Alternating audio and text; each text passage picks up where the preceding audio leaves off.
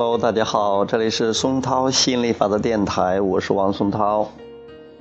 今天给大家讲亚伯拉罕情绪的惊人力量第二部分，展现情绪的惊人力量，帮助你摆脱束缚。这是有三十多个案例，呃，前面做一个简单的介绍。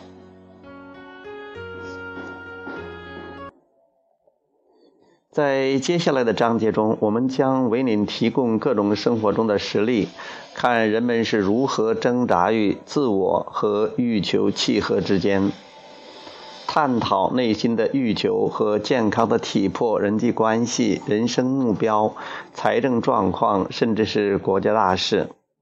我们收集的这些实例都来源自日常生活中你与集体意识产生的共鸣。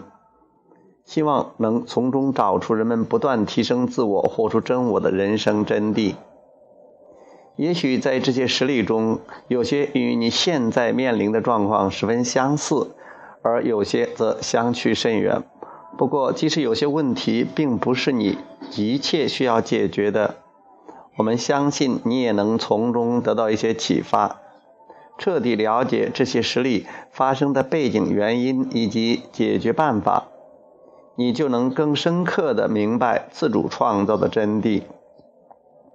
在阅读这些实例的过程中，也许你很不喜欢某些例子，你觉得某些欲求实在是难以理解，有些甚至很无聊。这些主观的臆测都是由你个人的阅历和身处的环境所决定的。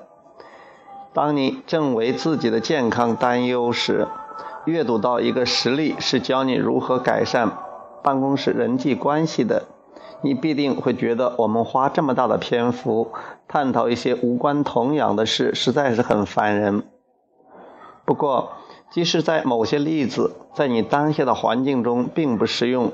我们还是建议你把它们全部阅读一遍，因为在阅读的过程中，你对共鸣会有新的认识和体会。我们并不是要激发你萌生所谓合适的欲求，因为你的人生早已给你提供了答案。